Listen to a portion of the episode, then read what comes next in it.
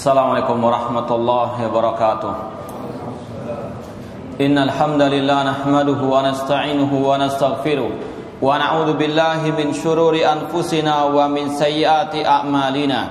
من يهده الله فلا مضل له ومن يضلل فلا هادي له. أشهد أن لا إله إلا الله وحده لا شريك له وأشهد أن محمدا عبده ورسوله.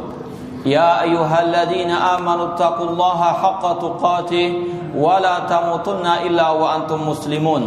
يا أيها الناس اتقوا ربكم الذي خلقكم من نفس واحدة وخلق منها زوجها وبث منهما رجالا كثيرا ونساء واتقوا الله الذي تساءلون به والأرحام. إن الله كان عليكم رقيبا. يا أيها الذين آمنوا اتقوا الله وقولوا قولا سديدا. يصلح لكم أعمالكم ويغفر لكم ذنوبكم. ومن يطع الله ورسوله فقد فاز فوزا عظيما. أما بعد فإن أصدق الحديث كتاب الله وخير الهدي هدي محمد صلى الله عليه وسلم. وشر الأمور محدثاتها وكل محدثة بدعة wa kulla bid'atin dhalalah wa kulla dhalalatin finnar.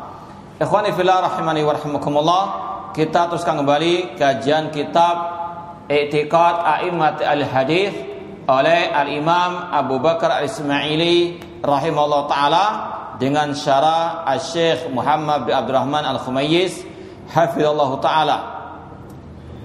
Kita masih dalam mukaddimah Al-Syekh Muhammad bin Abdurrahman Al-Khumayyiz pada pertemuan yang lalu kita sampai kepada ucapan Imam Ahmad bin Sinan Al-Qattan.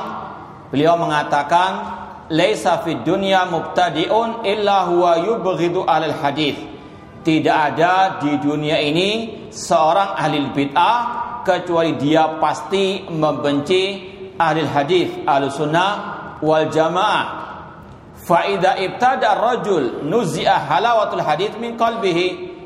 Apabila seseorang itu berbuat kebid'ahan, maka dicabut kelezatan al hadith dari hatinya.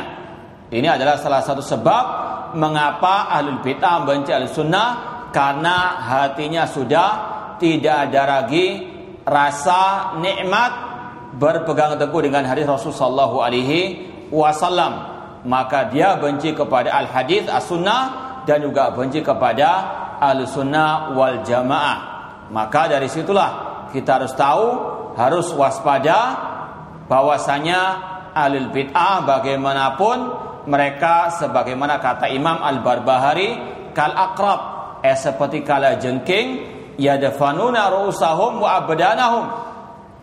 Kala jengking tersebut memendamkan eh menyembunyikan kepala dan badannya di bawah tanah namun yudhiruna adnabahum. Ya namun mereka mempersiapkan menampakkan ekor mereka. Kalau sudah ada kesempatan untuk menyengat mereka akan menyengat orang yang melewatinya. Ya itulah al bid'ah kalau punya kesempatan punya kekuatan mereka pasti akan mendolimi mereka pasti akan membuat ya kedoliman terhadap al-sunnah wal jamaah dan itu sudah sangat amat jelas di dalam sejarah. Kemudian waqala Qutaibah bin Sa'id rahimahullah taala berkata Qutaibah bin Sa'id rahimahullah idza ra'aita rajula yuhibbu 'alal hadith mislu Yahya ibn Sa'id al-Qattan wa Abdurrahman bin Mahdi wa Ahmad bin Hambal wa Ishaq bin Rahawai wa dzakara qauman akharin fa'inau ala sunnah. Kata Qutaibah bin Sa'id tadi, apabila seseorang ya engkau lihat dia cinta kepada alul hadis, kepada ulama-ulama al hadis seperti Yahya bin Sa'id bin Qattan, ya Abdurrahman bin Mahdi, Imam Ahmad, Ishaq bin Rahawai dan ulama-ulama al sunnah yang lainnya, maka ketahuilah orang itu di atas as-sunnah. Ini salah satu garis pemisah antara ahli sunnah dengan ahli bid'ah. Eh, kalau antum tahu siapa ahli sunnah ahli bid'ah, salah satu tolak ukurnya, timbangannya adalah apakah orang itu cinta kepada ulama ahli sunnah ataukah dia benci kepada ulama ahli sunnah. Kalau orang itu cinta kepada ulama al-sunnah, itu tanda-tanda orang itu termasuk al-sunnah. Namun kalau orang itu membenci ulama al-sunnah, maka itulah salah satu cabang kebid'ahan, salah satu tanda orang itu sebagai alil alil bid'ah. Ini berlaku bagi ulama yang terdahulu ataupun ulama yang sekarang ini. Kita tadi membaca ucapan Ekuta bin Sa'id yang membenci atau yang mencintai Ahmad bin Hambal dia termasuk al-sunnah. Demikian pula kita katakan pada zaman ini siapa yang mencintai Asy-Syaikh Abdul Aziz bin Bas, Asy-Syaikh Al-Bani rahimallah, Asy-Syaikh Muhammad bin Saimin rahimahullah taala, maka dia adalah pengikut sunnah Rasulullah SAW, dia adalah ahli sunnah wal jamaah. Namun sebaliknya, wa man khalafa hada fa'lam anna mubtadi' Namun barang siapa yang membenci ulama-ulama al-sunnah tadi, maka dialah alil alil bid'ah. Demikian pula kita katakan yang membenci Syekh Abdul Aziz bin Bas, Syekh Al-Bani, Syekh Muhammad bin Saimin rahimahullah taala, maka itulah ciri alil alil bid'ah.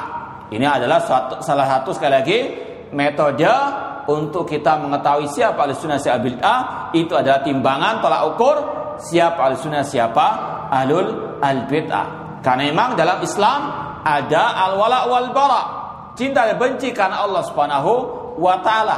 Kalau orang itu cintanya karena Allah, pasti dia cinta kepada para pengibar bendera sunnahnya Rasul Shallallahu Alaihi Wasallam yang mereka berkhidmat untuk agama Allah Subhanahu Wa Taala dan dia pasti akan membenci orang-orang yang menyimpang dari ajaran Allah dan Rasul Shallallahu Alaihi Wasallam. Rasul mengatakan al iman al-hubbu fillah wal fillah. Sekuat-kuat keimanan cinta karena Allah dan benci karena Allah Subhanahu wa taala. Karena orang itu membenci ulama ahli sunnah maka dia bencinya karena hawa nafsunya bukan karena sunnah. Kalau seandainya cintanya karena Allah, bencinya karena Allah, maka dia akan cinta kepada ulama-ulama ahli sunnah wal jamaah.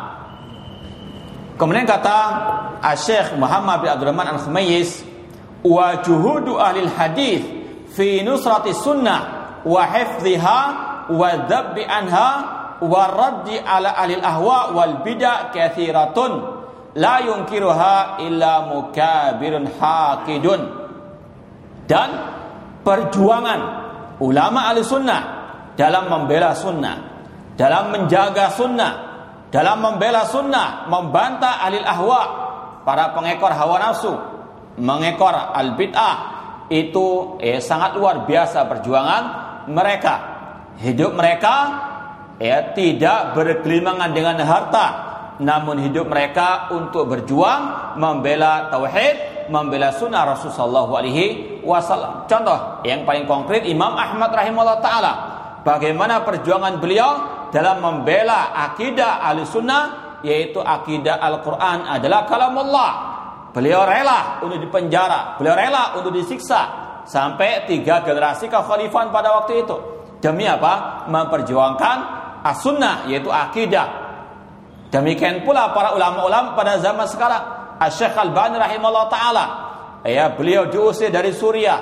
Ya, beliau mendapatkan banyak ya cobaan dari alil bid'ah itu semuanya dalam rangka membela tauhid, membela sunnah Rasul SAW. Perjuangan mereka luar biasa. Tidak mengharapkan apa pun dari urusan dunia. Mereka hanya ingin mengharapkan pahala dari ridha dari Allah Subhanahu wa taala wala uzaki wala zaki ahadan minhum ibadallah azza wa jalla.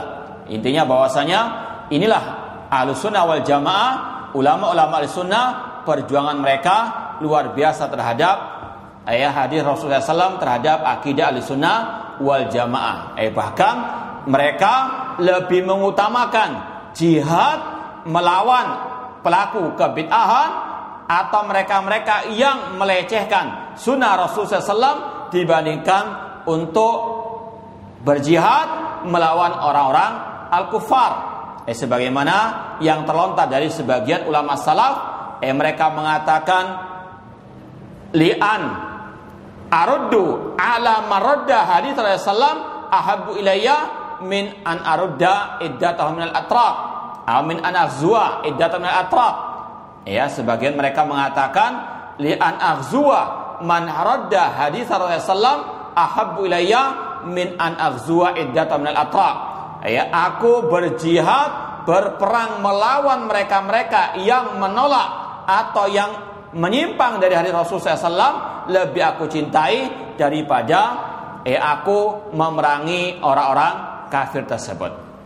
Apa sebabnya? Mungkin secara sepintas kok bisa demikian. Maka dijawab oleh para ulama membantah membongkar kedok kelompok-kelompok sesat atau orang-orang yang sesat dari kaum muslimin itu seperti seorang pedagang yang menjaga modal usahanya. Sedangkan menyerang orang kafir, memerangi orang kafir itu seperti pedagang mencari keuntungan dan dalam metode bisnis atau perdagangan menjaga modal usaha lebih utama dibandingkan mencari apa? Keuntungan.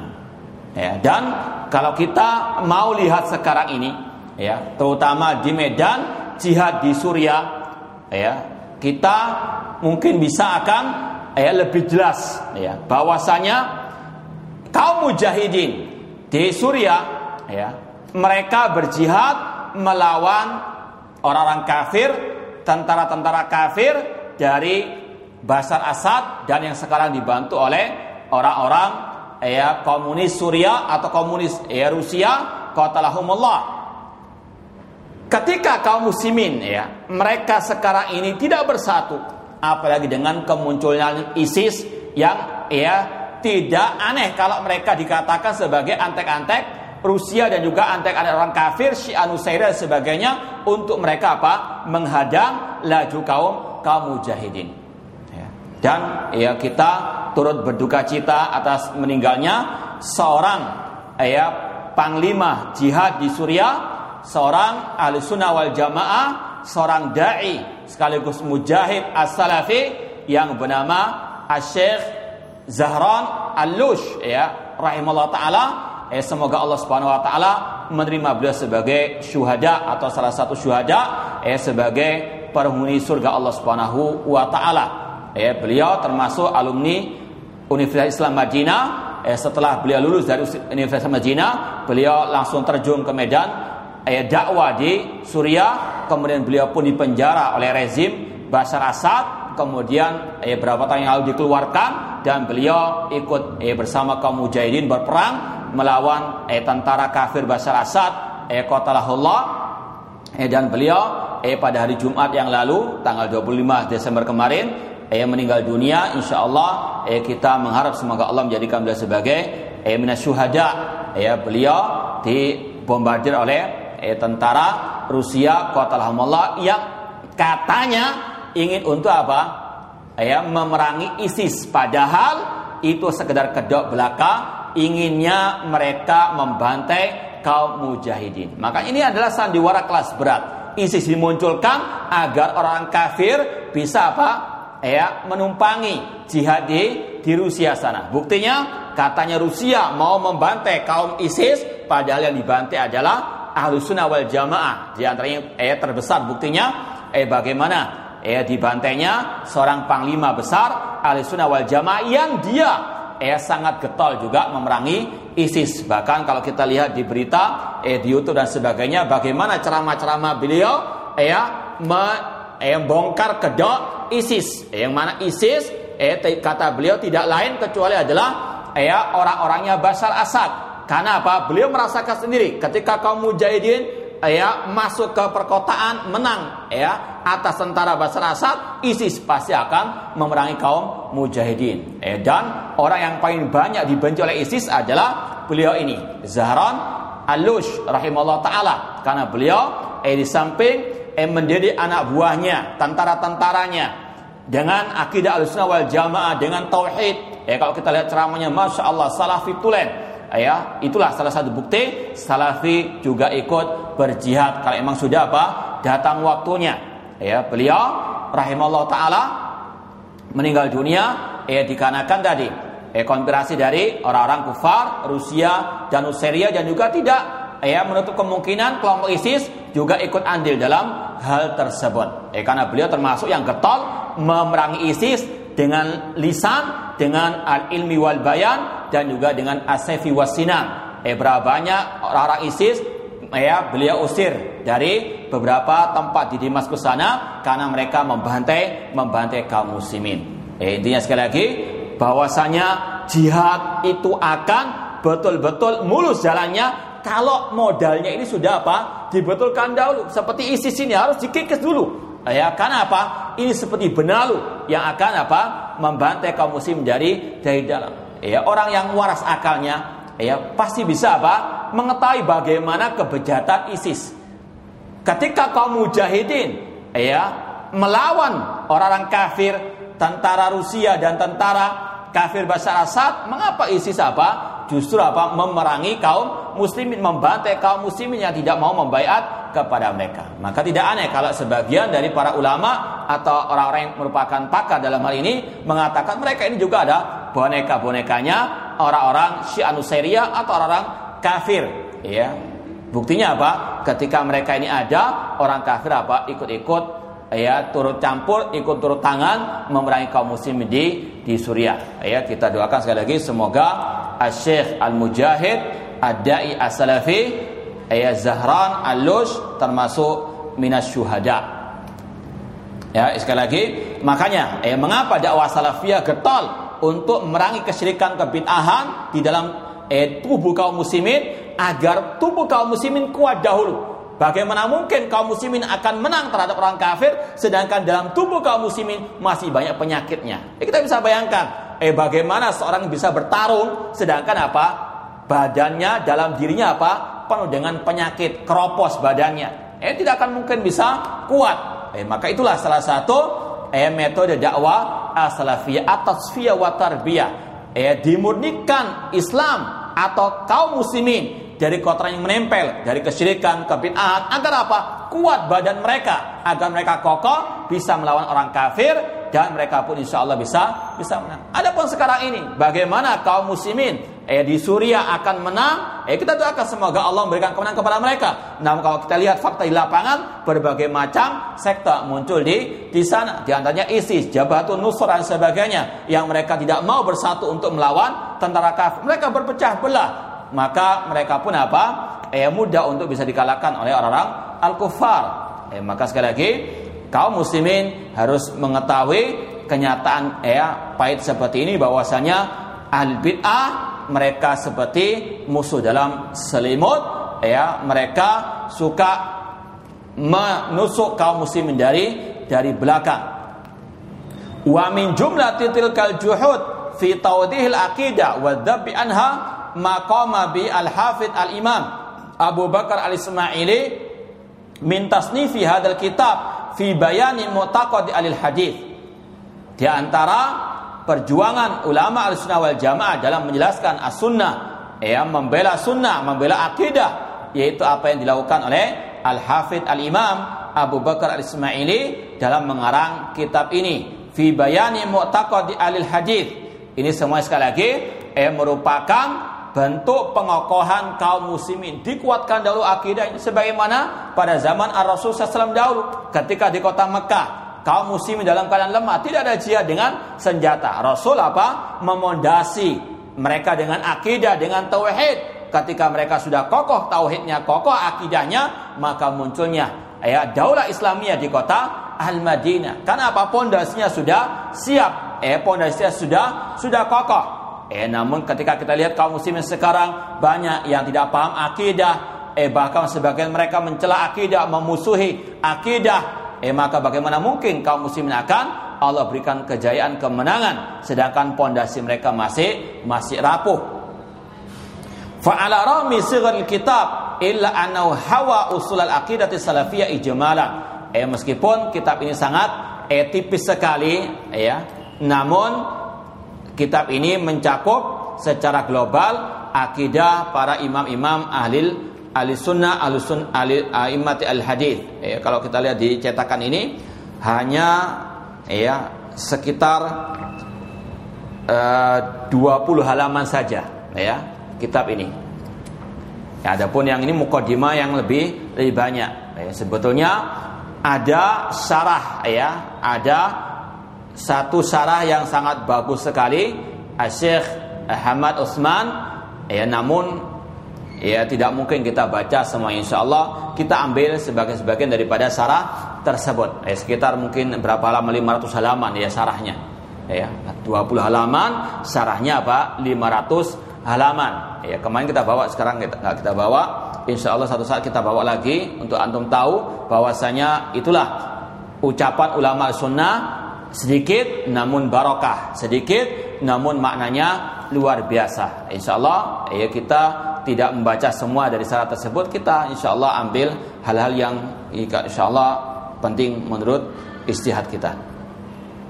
Yaitu mukaddimah dari Syekh Muhammad bin Abdurrahman Al-Khumayyiz hafizallahu taala. Eh, sekarang kita masuk kepada pembahasan biografi singkat sang pengarang Al-Imam Abu Bakar Al-Ismaili rahimahullah taala. Ya, ini dalam rangka tak kenal maka tak sayang. Ya, kita harus tahu siapa penulis kitab akidah atau etikat Aimat al-Hadis. Disebutkan di sini pada halaman 11 yang bawa kitab halaman 11 kita baca sebagiannya saja. Ismuhu wa nasabuhu wa kunyatuhu wa mauliduhu. Nama beliau, nasab beliau, kunyah beliau dan kelahiran beliau. Huwa Abu Bakrin Ahmad ibnu Ibrahim ibnu Ismail ibnu Abbas al-Jurjani al-Ismaili nama lengkap beliau kunyahnya Abu Bakrin. Ini sudah sering kita sampaikan. Kunyah merupakan salah satu sunnah. Ya takanau. Ya berilah kalian apa kunyah. Dan kunyah itu, eh kunyah adalah nama yang didahului dengan kata-kata abu. Kalau untuk laki-laki, kalau untuk perempuan umum misalnya. Eh dan ini yang dilakukan oleh Rasul, para sahabat Rasul, para imam-imam ahli sunnah wal jamaah. Abu Bakar bukan nama, itu kunyah nama beliau Abdullah bin Abi Kuhafa. Umar bin Khattab punya kunya Abu Hafsin dan seterusnya. Demikian pula dengan Imam Syafi'i Abu Abdullah. Eh demikian pula dengan Imam Abu Bakar Ismaili. Kunya beliau adalah Abu Bakrin. Ya ini sekali lagi merupakan salah satu sunnah dan tidak harus orang yang berkunya itu punya anak atau bahkan yang tidak ya atau belum menikah pun ah, bahkan anak kecil pun boleh diberi kunyah seperti Rasul ketika memanggil seorang yang bernama ya Aba Omer ma fa'alan nughair ya ada seorang anak kecil Rasul panggil dengan kunyanya ya Aba Omer. Wahai Aba Omer ma fa'ala an nughair kemudian nama beliau Ahmad bin Ibrahim ibn Ismail bin Abbas al-Jurjani al-Ismaili. Wulida sana sab'in wa sab'in wa mi'atain. Eh, beliau lahir pada tahun 277 Hijriah. Ya 277 Hijriah Adapun Al Ismaili ini adalah nama ya kakek beliau Ismail ibnul Abbas. Kemudian tolabuhul ilmi. Sekarang bagaimana beliau dahulunya belajar ilmu agama. Bada bi kitabatil hadis bi khatihi wa huwa sabiyun mumayyizun fi sana thalathin wa thamanina wa mi'atain. Beliau mulai belajar ilmu agama dengan menulis al-hadis ya dari para ulama-ulama al-hadis pada zaman itu. Pada waktu itu beliau masih berusia enam tahun ya. Usia enam tahun sudah apa? Belajar al-hadis. Tentunya belajar pada waktu itu dengan dengan menghafal ya al hadis ya kata beliau di sini qala al ismaili beliau berkata sendiri katabtu bi khatti fi sana 83 wa mi'atain wa li yauma idin situ sinin aku memulai menulis hadis ya menulis ilmu agama dengan tulisanku sendiri pada tahun 283 Hijriah yaitu usiaku masih enam tahun. Ya, enam tahun sudah apa?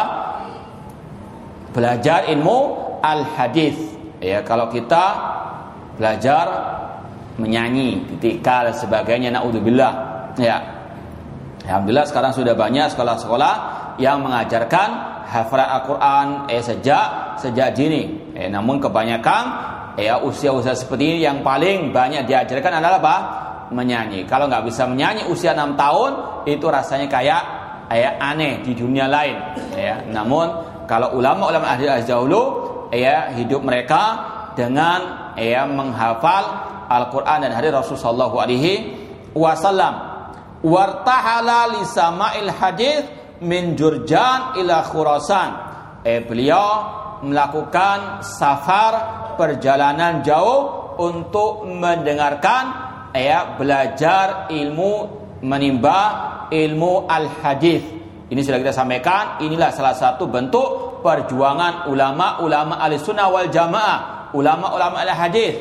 Ya, kalau dahulu itu al ilmu yu'ta walayati. Kalau dahulu itu ilmu apa? Didatangi, bukan ilmu yang apa? Mendatangi. Kalau sekarang mungkin sama-sama datang. Ya, meskipun kalau hujan sedikit aja sudah apa? Banyak yang gaib. Ya, namun kalau ulama dahulu mereka apa? Ya, melakukan perjalanan yang luar biasa, eh payah eh, mereka yang sangat amat luar biasa. Jazahumullah khairan. Nah, ahli Islam wal muslimin. Ya, mereka di antaranya di sini bagaimana Imam Abu Bakar Ismaili mencari ilmu hadis atau mencari hadis eh dari Jurjan, insya Allah di dari Mesir sana ke Khurasan, eh daerah Afghanistan dan Iran sana wa Baghdad eh ke negeri Baghdad wal Kufa wal Basra Irak dan Iran sana wa Rai wal Hamdan wal Ambar wa Makkah wa ghidalik eh melakukan apa? Perjalanan. Memang itu salah satu eh, ya metode ulama-ulama al-sunnah wal jamaah dahulu menimba ilmunya eh dari berbagai ulama di penjuru eh dunia dari seluruh penjuru dunia. Eh sebagaimana yang pernah diucapkan oleh Imam Al-Bukhari.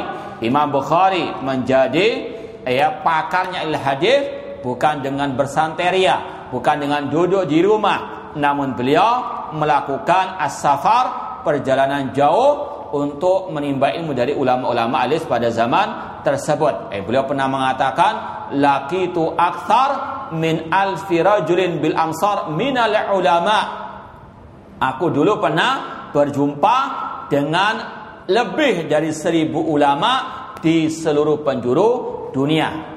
Ya, kalau belum disebutkan tempat-tempat tersebut. Itulah salah satu sekali lagi metode ulama al-hadis. Mereka tidak tinggal di rumah untuk mencari ilmu ya ataupun sekedar begitu saja mencari ilmu namun tidak ya mereka keluarkan seluruh daya upaya untuk berkhidmat kepada ilmu agama ini kepada agama ini kepada sunnah Rasulullah Shallallahu Alaihi Wasallam. Ya, di antara Imam Abu Bakar Ismaili rahimallahu taala. Dan itulah salah satu ya faedah orang asafar. Safir fa fil asfari khamsu fawaida. Kata seorang penyair, safarlah karena di dalam safar itu ada lima faedah. Eh, di antaranya al ilmu, mendapatkan ilmu. Sekarang sana ulama alaih pujian ulama kepada al Imam Abu Bakar Ismaili rahimahullah taala Qala anhu al-Hakim, Imam al-Hakim mengatakan kanal Ismaili wahida asrihi. Imam Abu Bakar Ismail adalah ya wahid asrihi, artinya orang yang ya satu-satunya ulama ya pada zaman itu. Yang ya sekali berbeliau Ya mungkin sekarang kita katakan seperti Syekh Al-Bani rahimahullah, ya kita katakan wahida asrihi fi ilmi hadis Beliau adalah pakar ilmu hadis yang tidak ada duanya di di zaman ini. Kemudian wasyekhul muhadditsin. Beliau termasuk gurunya para ulama il hadis wal fuqaha ya gurunya para fuqaha wa ajallahum fir riasati wal muruati wasakha. Beliau adalah orang yang paling mulia dalam kedudukannya, dalam al-muru'ah kewibawaannya dan dalam kedermawanan beliau. Wa qala anhu As-Sam'ani. Imam As-Sam'ani berkata, Imamu ahli Jurjan wal marju ilai fil hadith wal fiqh. Eh beliau termasuk imamnya penduduk Jurjan dan termasuk referensi dalam masalah ilmu al hadith wal fiqh.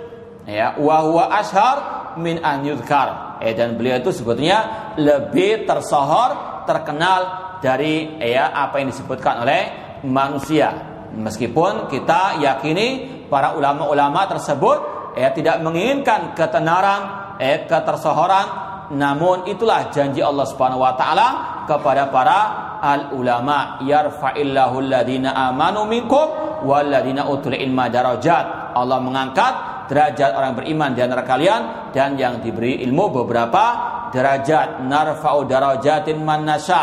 Eh, Imam Abu Bakar Ismaili termasuk yang eh, tersohor. Wa qala anhu adz-Dzahabi Imam Dzahabi rahimahullah berkata Al-Imamul Hafidhu Al-Faqih Syekhul Islam ya, Beliau adalah seorang imam ya, al Imam Al-Sunnah Imamnya para ulama Al-Hafidh ya, Al-Hafidh kalau zaman dulu itu Yang hafal ribuan hadis. ya, Kalau sekarang apa? Ya, terlalu berlebihan Orang hafal Al-Quran dikatakan apa? Al-Hafidh Pulan Al-Ustadz Al-Hafidh ini jangan dibandingkan dengan Al-Hafidh Imam Nazir Asqalani, Al-Hafidh Abu Bakar Ismaili jangan ya. Ini sekarang ini ya ada gelar-gelar yang terlalu dilebih-lebihkan. Ya Al-Hafidh kalau zaman dahulu yang hafal ya ribuan al-hadis. Ya seperti ya kalau kita contohkan ya di negeri kita ini tidak ada yang eh sekaliber ulama-ulama itu Tengah misalnya. Contoh yang pernah kita saksikan sendiri Syekh Abdul Muhsin Al-Abbad Al-Badar misalnya, hafizallahu taala, ulama al-hadis di kota Al-Madinah. Ya, beliau kalau mengajar ya al-hadis dulu waktu kita di sana, beliau mengajar Sunan Abu Dawud dan Sunan At-Tirmidzi. Ya. Ketika beliau mengajar kitab tersebut, kitab al-hadis, beliau ya tidak membawa buku, namun ada yang membacanya. Sang Kori, doktor dari Universitas Madinah, membaca al-hadis berserta perawi-perawinya. Beliau pertama kali memulai dengan penjelasan para perawi-perawi tersebut. Ya. Dan ini kita bisa membayangkan, ya tidak mungkin, ya coba antum saja, ya, ana bacakan misalnya kitab ini, antum suruh mengulangi lagi, mensarah, tidak akan mungkin bisa. Ya. Namun beliau metodenya begitu. Ada yang membaca, beliau nggak bawa kitab. Ya. Ketika sudah selesai dibacakan, beliau mensarah. Tentunya apa? Dengan mengulangi nama-nama perawi, mengulangi matan isi hadis tersebut. Tidak mungkin kalau tidak apa? Tidak hafal. Ya. Apalagi kalau kita perinci lagi ketika beliau menjelaskan eh, nama-nama perawi misalnya hadasana al-Qanabi dalam Sunan Abi Dawud ada kata-kata misalnya hadasana al-Qanabi yang menceritakan kepada kami seorang yang bernama Al-Qanabi. Al-Qanabi ini adalah nisbah. Nama aslinya adalah musianya Abdullah bin Maslama. Dijelaskan siapa dia ini. Dikeluarkan, diriwayatkan oleh siapa yang Bukhari, Muslim atau siapa. Beliau sebutkan Sika, rawahu fulan wa fulan. Kemudian Sufyan, siapa Sufyan? Sufyan Uyainah, Sufyan Thawri. Disebutkan ya siapa yang mengeluarkan beliau dari kitab-kitab al-hadis. Ya, sampai kepada sahabat Rasulullah alaihi wasallam. Ya, beliau terus begitu. Ya, kalau mungkin satu hari sepuluh hadis, ya itu yang beliau jelaskan dengan apa? Hafalan, hafalan beliau luar biasa. Ya. Itu pun masih apa? Belum bisa digelar dengan al-hafid. Ya. Namun di Indonesia ini murah gelar tersebut. Al-hafid fulan, ya al-ustad al-hafid. Padahal al-hafid kalau gelar dulu ini bagi para ya ulama-ulama yang sudah mumpuni menguasai ya bukan hanya sekadar menghafal namun menguasai ilmu al-hadis. Ya. Di antara Imam Abu Bakar Ismaili rahimahullah taala. Wa qala fi mawdi'in akhar al-Imam al-Hafidh As-Sabat Syekhul Islam. Eh, beliau dikatakan oleh Imam Az-Zahabi termasuk al-Imam al-Hafidh As-Sabat yang kokoh hafalannya Syekhul Islam. Ini sudah tingkatan tertinggi dari ya tokoh agama ya Syekhul al-Islam. Wa qala anu As-Safadi berkata Imam As-Safadi al-Imam al-faqih asy-syafi'i al-hafid. Ya Imam Abu Bakar Ismaili ini termasuk ulama asy-syafi'iyah. Ya, sebagaimana Abu Utsman As-Sabuni pengarang kitab Akidah Salaf Ashabul Hadis, madhab beliau adalah madhab dalam fikih asy-syafi'i. Eh maka bagi para pengikut madhab syafi'i selayaknya untuk apa? Ya, menengok kembali kitab-kitab akidah ulama-ulama asy-Syafi'iyah seperti Imam Abu Bakar Ismaili atau Abu Utsman As-Sabuni. Namun yang aneh ya madhab fikihnya Syafi'i namun akidahnya Asy'ari. Ada apa dengan Imam Asy-Syafi'i? Kok mereka tidak mengambil apa? Akidahnya Imam Asy-Syafi'i. Ini di antara apa keajaiban keajaiban dunia. Ya, kalau mereka betul-betul konsisten di atas madhab Syafi'i, eh ambil akidahnya Imam Syafi'i. Di antaranya juga apa? Eh sudah pernah kita sampaikan akidah Imam Syafi'i rahimahullah taala yang dinukilkan oleh murid-murid beliau atau ya mengambil akidahnya ulama-ulama Asy-Syafi'iyah seperti Imam Abu Bakar Ismaili atau Al-Imam Abu Utsman As-Sabuni rahimahullah taala. Wa qala anhu al-Atabaki al-Hafid kana imaman tafal bilad wa laqiya syuyukh. Eh beliau adalah seorang al-Hafid, imam dan beliau itu tafal bilad, keliling apa? dunia. Ini salah satu sekali lagi rahasia mengapa Imam Abu Bakar Ismail dan juga ulama-ulama yang lain mereka berhasil dalam masalah apa? Mendalami ilmu agama. Karena betul-betul mengerahkan semua daya upaya mereka untuk mendapatkan ilmu agama tersebut. Seperti tadi Imam Al-Bukhari, eh beliau sebagai Amir Mukmin fil hadis, pakarnya il hadis. Eh beliau apa? Keliling ya dunia untuk menimba ilmu daripada ulama-ulama ahli al-hadis. Eh, sehingga eh, beliau pun menjadi ulama eh, pakar ahli al-hadis. Demikian pula Imam Abu Bakar Ismaili rahimahullah taala walakiya syuyukh. Dan menimba ilmu dari berbagai macam. Ya para ulama, terutama ulama-ulama ahli sunnah wal jamaah. Wa qala anhu Ibnu.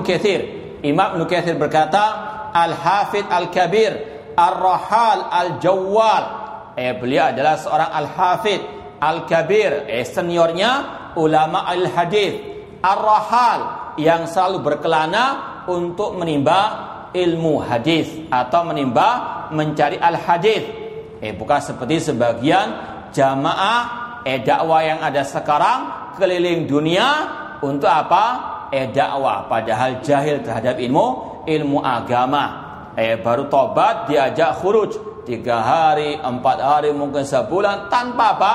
Al ilmu, dolla wa adal sehingga sesat dan apa? menyesatkan. Kalau dulu ulama rohal berkelana untuk apa? Belajar. Kalau sekarang apa? Sebelum belajar berdakwah. Ini yang menyelisih metode para ulama al hadis.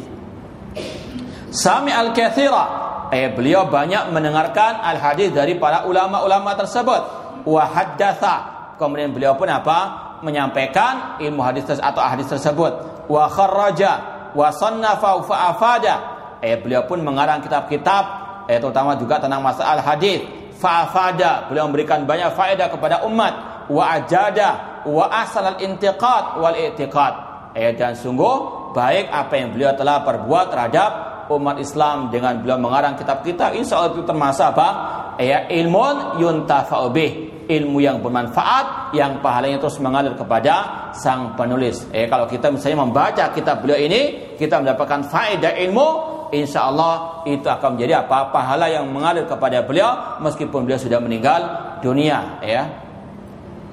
Kemudian kata beliau, wa al i'tiqad. Ya, i'tiqad beliau itu ya sangat baik di atas Al-Quran dan Sunnah Rasulullah SAW dan sudah kita sampaikan tadi atau pada waktu yang lalu bahwasanya itikad beliau keyakinan beliau di dalam kitab ini hanya sekedar menukil dari apa? Ulama-ulama ahli sunnah ulama ahli hadis sebelum sebelum beliau. Beliau tidak menambah tidak mengurangi beliau sampaikan apa adanya.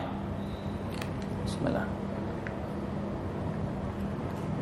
Wa qala anhu Ibn Abil Hadi Al-Imamul Hafid Al-Kabir Ahadul A'immatil A'lam.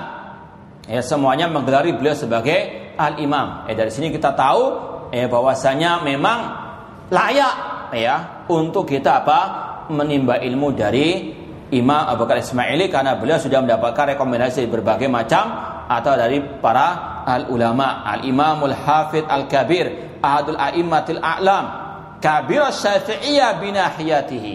Beliau termasuk ulama syafi'iyah yang senior. Kabir syafi'iyah binahiyatihi. Maka kita ya mengajak kaum muslimin yang katanya cinta kepada Imam Syafi'i atau madhab Syafi'i untuk mereka mempelajari kitab I'tiqad A'immat al-Hadis yang pengarangnya adalah Asy-Syafi'i, pengikut madhab Asy-Syafi'i.